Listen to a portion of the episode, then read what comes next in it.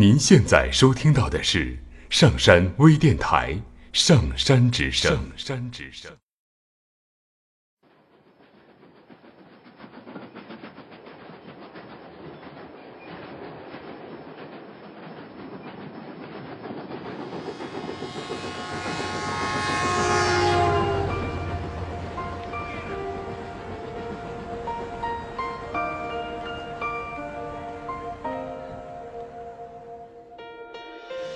聆听音乐，感受生活。我是扣子，也可以叫我小豆子。我很喜欢韩寒，也很喜欢独唱团，就再也等不到独唱团的第二刊。今天和大家分享的文章呢，就来自于独唱团的第一刊，也是唯一的那一刊，来自于周云鹏的《绿皮火车》。每次读来都有不同的感受。你我也只差一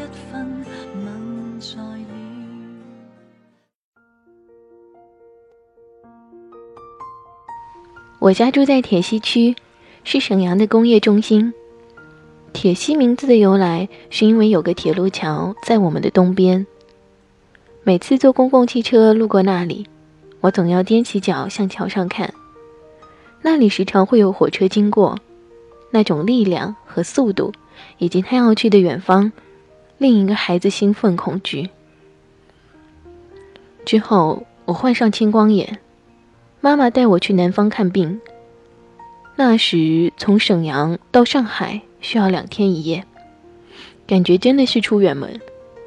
走之前，很多邻居都会到我家来，让妈妈帮带上海的时髦衣服、泡泡糖、奶油饼干。很多小朋友甚至羡慕我说，他们也想有眼病，那样就可以去上海了。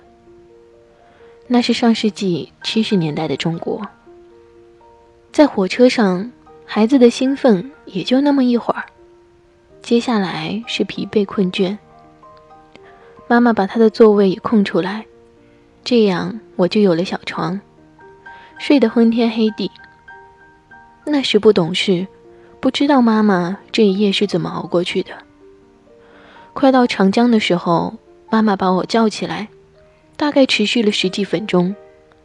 当时在想着桥该有多长啊？一定是世界上最长的桥。就像我认为中国是世界上最大的国家，沈阳是中国最大的城市，当然，除了北京。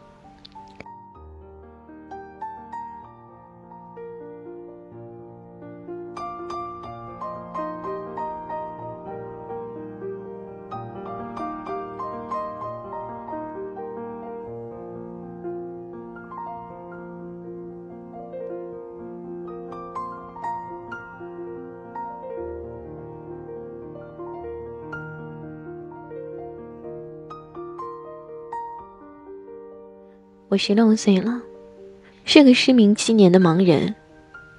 确切的说，我是个像张海迪一样残而不废的好少年。我可以拄着棍子满大街的走，能躲汽车过马路，能进商店买东西。一天，我告诉妈妈要去同学家住几天，然后偷偷买了去天津的火车票。那时我已经知道。沈阳只是个落后的工人村，远方还有成都、武汉、天津、北京。我乘坐的是从佳木斯开过来的火车，因为是过路车，没座位。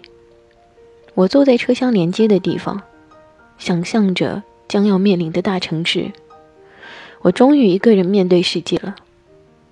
拿出事先买好的啤酒。和煮鸡蛋，喝上两口，于是世界就成了我的哥们儿，和我在一起。坐在我旁边的是个老头，他咽着口水，说：“小伙子，能给我喝一口吗？”我把自己喝剩下的半瓶啤酒给了他。他说：“我看上去就不是个凡人。”将来一定前程远大。我一高兴，又给了他两个煮鸡蛋。到天津，住在一家小旅馆里，一天两块钱。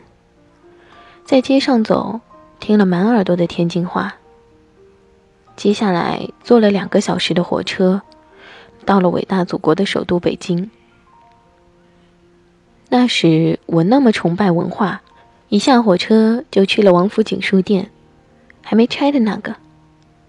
傍晚去了陶然亭。因为我刚听过收音机播的《石梅评传》，想去拜祭一下这位遥远的才女。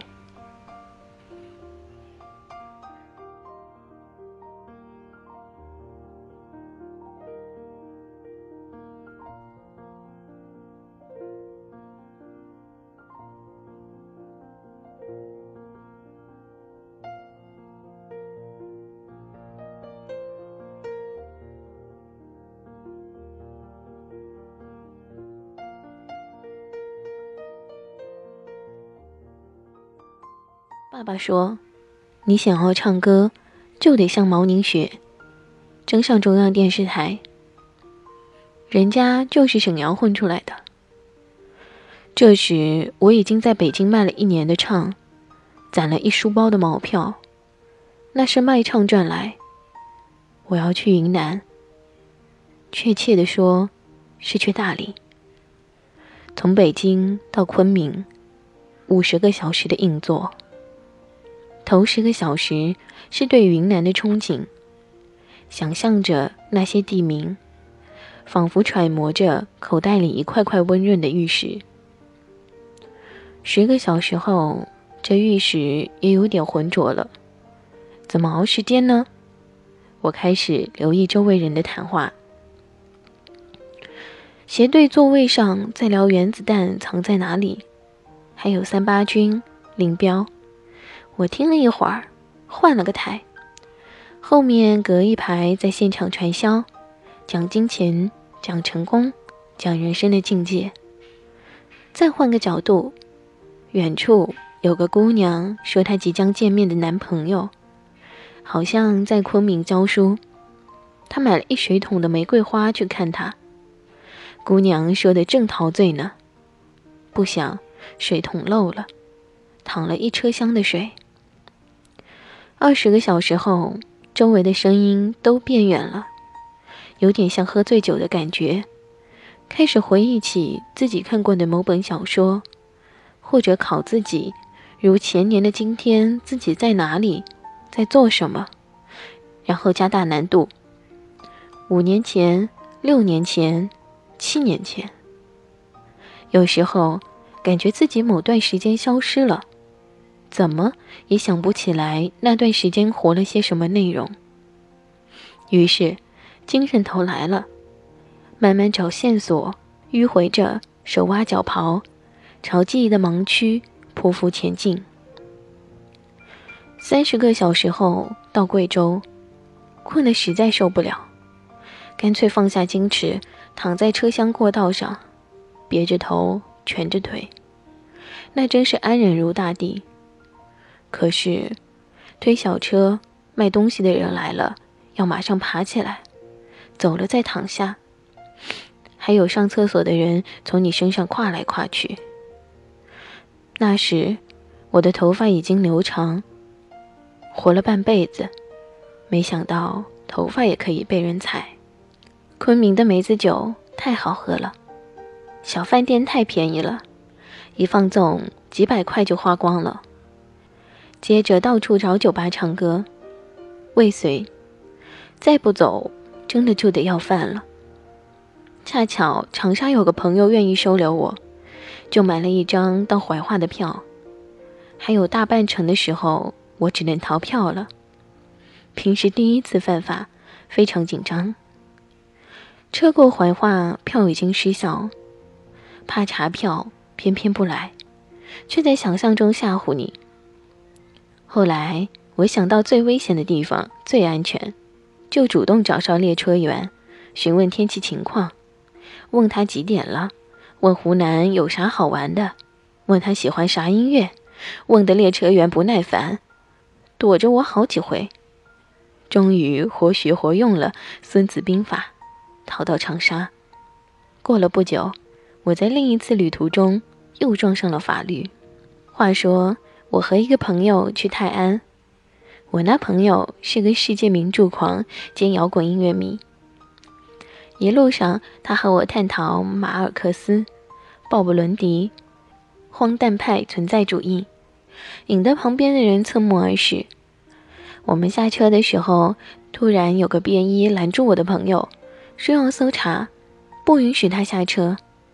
他们在车厢门口争执起来，我那朋友往站台上冲，警察往车厢上拉。后来又来几个乘警，终于把他拉上了车。这时离开车时间已经延误了半个多小时。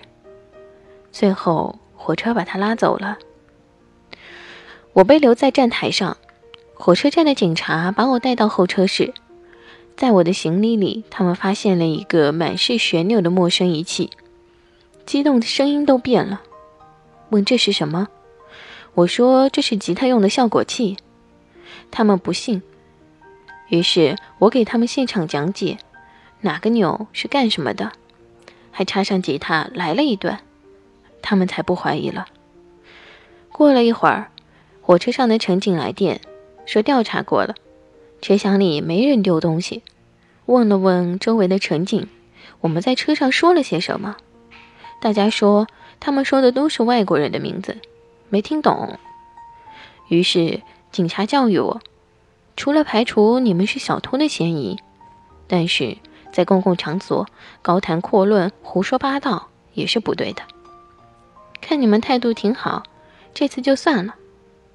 我那个朋友交了五十元罚款，到下一站才被赶走。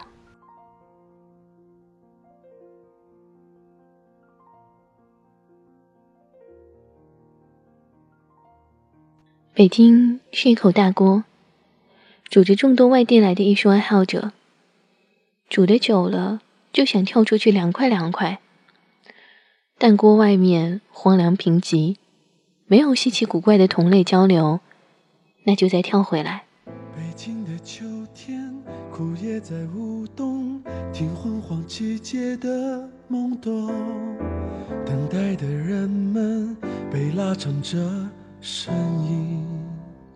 两千零一年，我被煮得快窒息了，就去了火车售票处。我问了很多地方都没票了。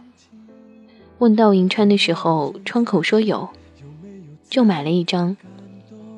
大概是四十三次北京开往嘉峪关的，够远，够荒凉。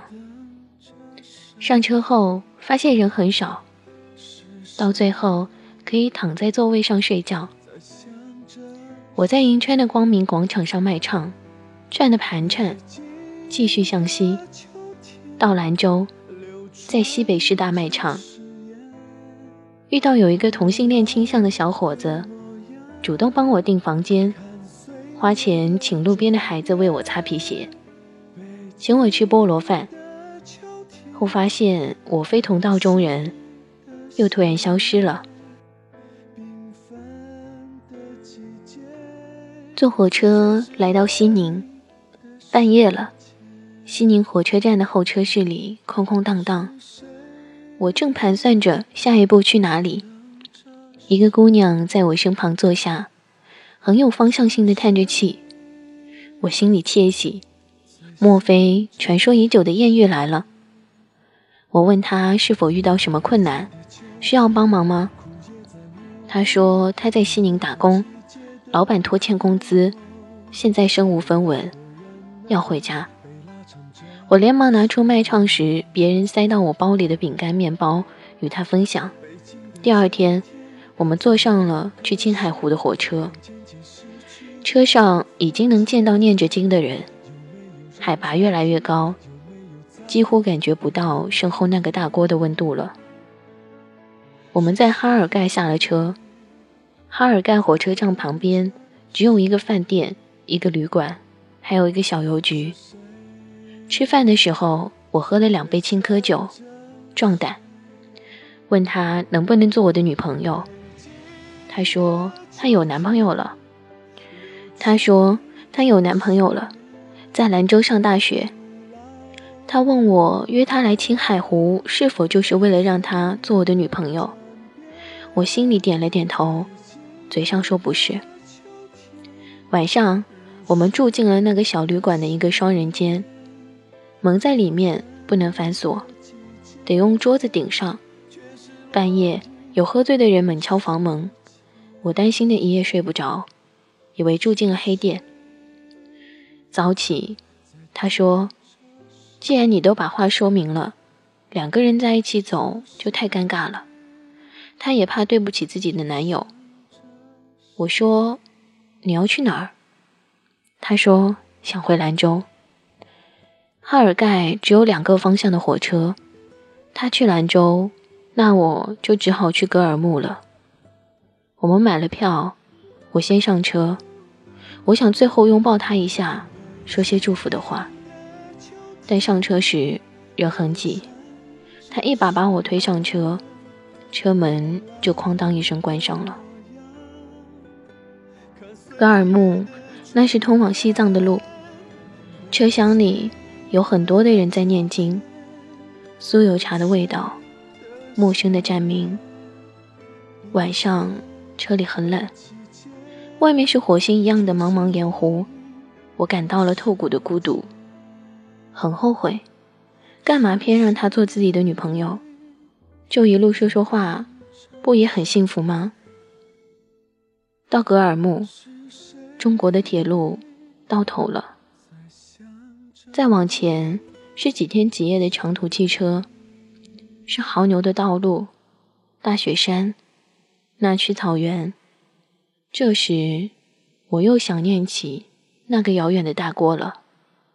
它是温暖的，可以肌肤相亲的，世俗的，有着人间的烟火。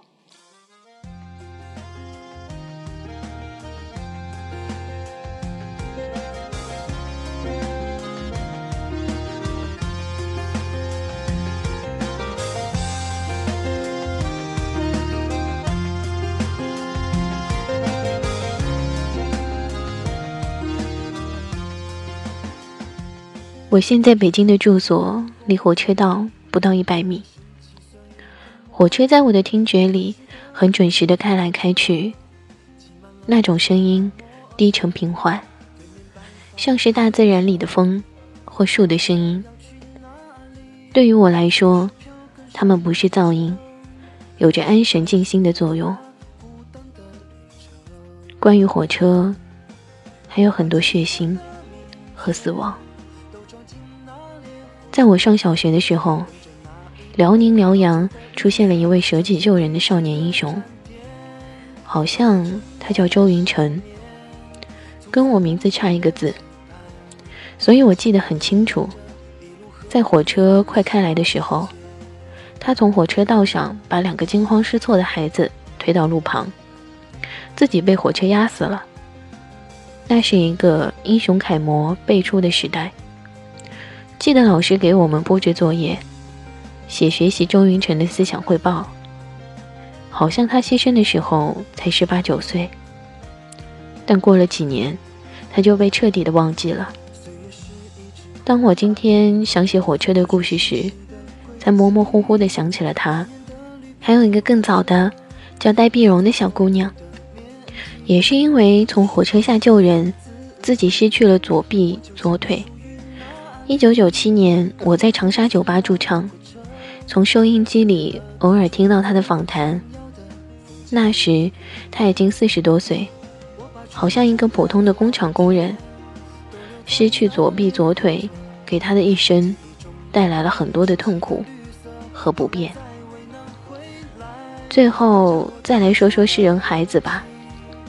他于一九八九年三月二十六日。选择火车结束了自己的生命，现在已经整整二十年了。如果他还活着，估计已经成为了诗坛的名宿，开始发福、酗酒、婚变，估计还会去写电视剧。站在喧嚣浮躁的上世纪九十年代的门口，孩子说：“要不我就不进去了。”你们自己玩吧，他派自己的那本《孩子诗全集》，一本大精装、又厚又硬的诗歌集，踽踽独行的走过九十年代，走过千禧年。一个书店，一个书店，一个书房，一个书房，一个书桌，一个书桌的走进新世纪。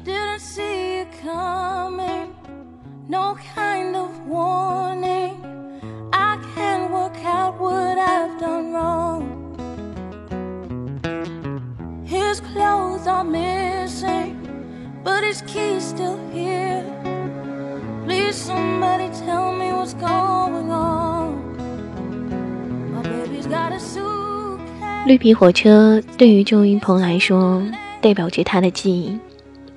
不知道在你的记忆当中，又有些什么呢？如果你有什么想要告诉我，欢迎通过新浪微博和腾讯微信搜索“扣子小豆子”给我留言。今天的节目就到这里了，我明天再见。